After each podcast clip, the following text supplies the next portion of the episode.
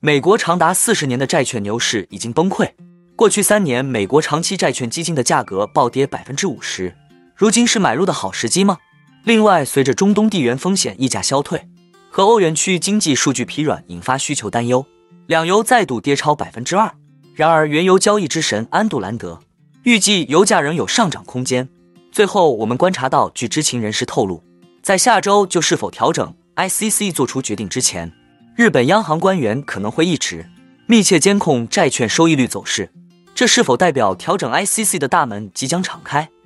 哈喽，大家好，欢迎来到我的财经老师说，带您用宏观经济解读世界金融市场。如果您也有不动产买卖相关问题，以及股市投资经验的看法分享，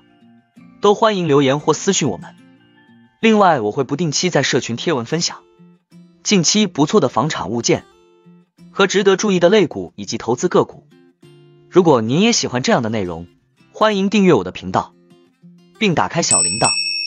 这样才不会错过最新的影片通知哦。那我们就开始今天的节目吧。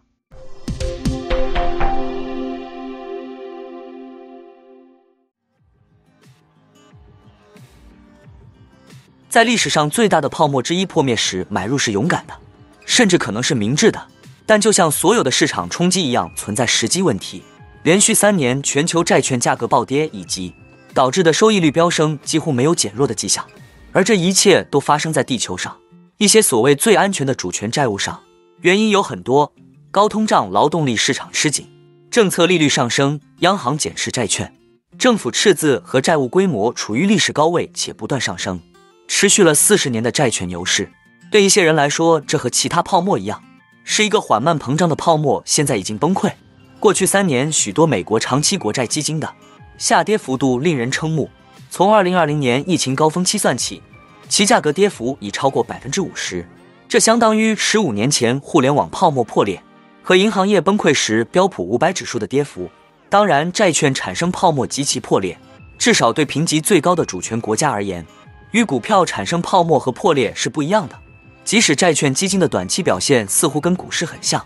毕竟不管二级市场的价格如何，如果你持有债券直至到期。你通常都能按面值收回本金，并且每年都能获得百分之五的票面利率。将债券领域的视野扩大到主权债券之外，可能是另一种游戏，因为你将看到企业违约等其他风险因素。不过，国家和企业债务指数显示，由价格和利息构成的十二个月滚动总回报率在连续两年多处于亏损状态后，再次回到正值。总部位于巴黎咨询公司的奥利维尔·达凡表示。根据他的买入并持有风险溢价模型，自年中以来，十年期美国国债收益率上升了一百零六个基点，其中约有九十个基点归因于期限溢价，只有十六个基点与更激进的长期政策利率定价有关。根据他的计算，十年期美国国债的期限溢价比上世纪九十年代以来任何时候都高，而且高出一百个基点。原因有很多，包括不可预测的债务供应动态、地缘政治、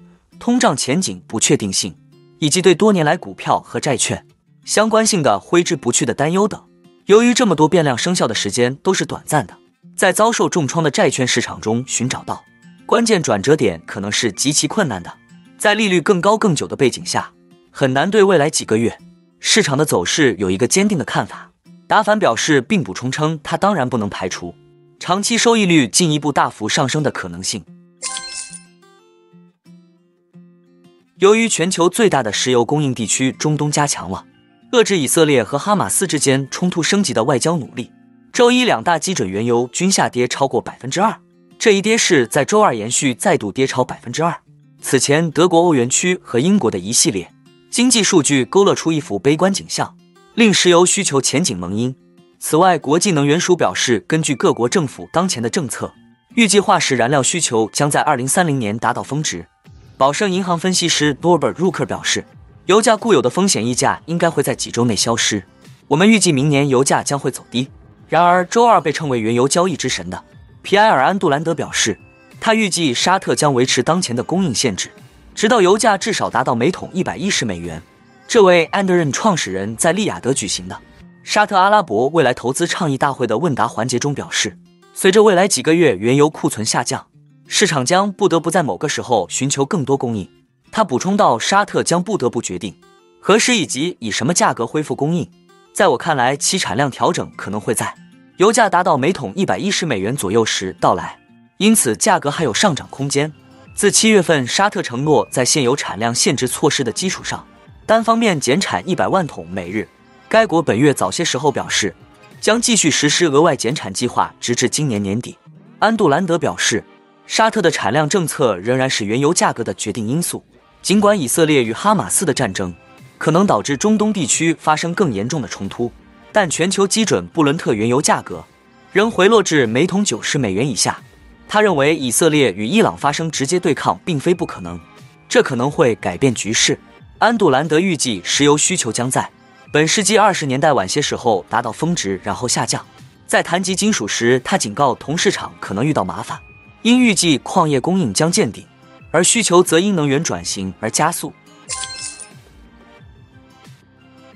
据知情人士透露，日本央行官员可能会一直密切监控债券收益率走势。直至下周的政策决议前的最后一刻，以决定是否调整收益率曲线控制计划。知情人士称，官员们认为，为了应对美国国债抛售对日本国债收益率带来的上升压力，官员们看到了调整十年期国债收益率上限的可能性以及其他选择。一些官员认为，与其等到 ICC 受到市场冲击，迫使央行进行大规模债券购买，不如先发制人的对该政策进行调整。尽管如此，他们中的许多人表示，在十月三十一日结束的为期两天的政策会议上，做出任何决定都必须非常谨慎，因为日本央行的行动本身也可能推高收益率。而且，即使经济基本面没有出现任何重大变化，也无法证明这种行动是合理的。根据知情人士的透露，官员们还认为，一旦美国国债收益率的上涨势头减弱，即使 ICC 没有任何调整，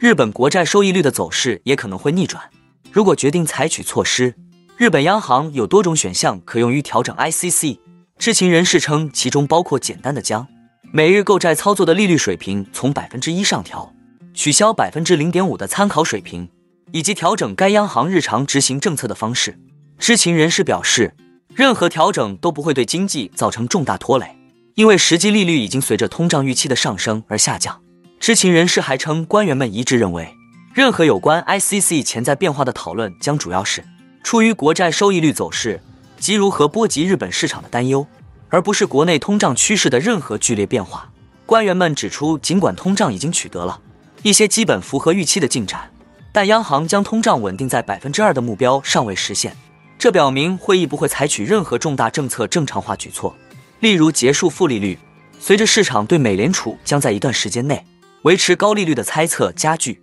美国十年期国债收益率周一攀升至百分之五以上的十六年高点。日本十年期国债收益率周二从十年新高回落。此前，日本央行宣布了又一次计划外的债券购买行动。最后，我们总结一下：官员们认为目前没有必要改变前瞻性指引，因为央行实现稳定通胀的承诺不应轻易改变。那我们今天的节目就先分享到这里。你也喜欢用宏观经济看全球投资的机会吗？如果你也喜欢这样的内容，记得帮我点赞以及订阅分享，YouTube 的大数据就会再推荐类似的影片给你哦。那我们下一支影片见了，拜拜。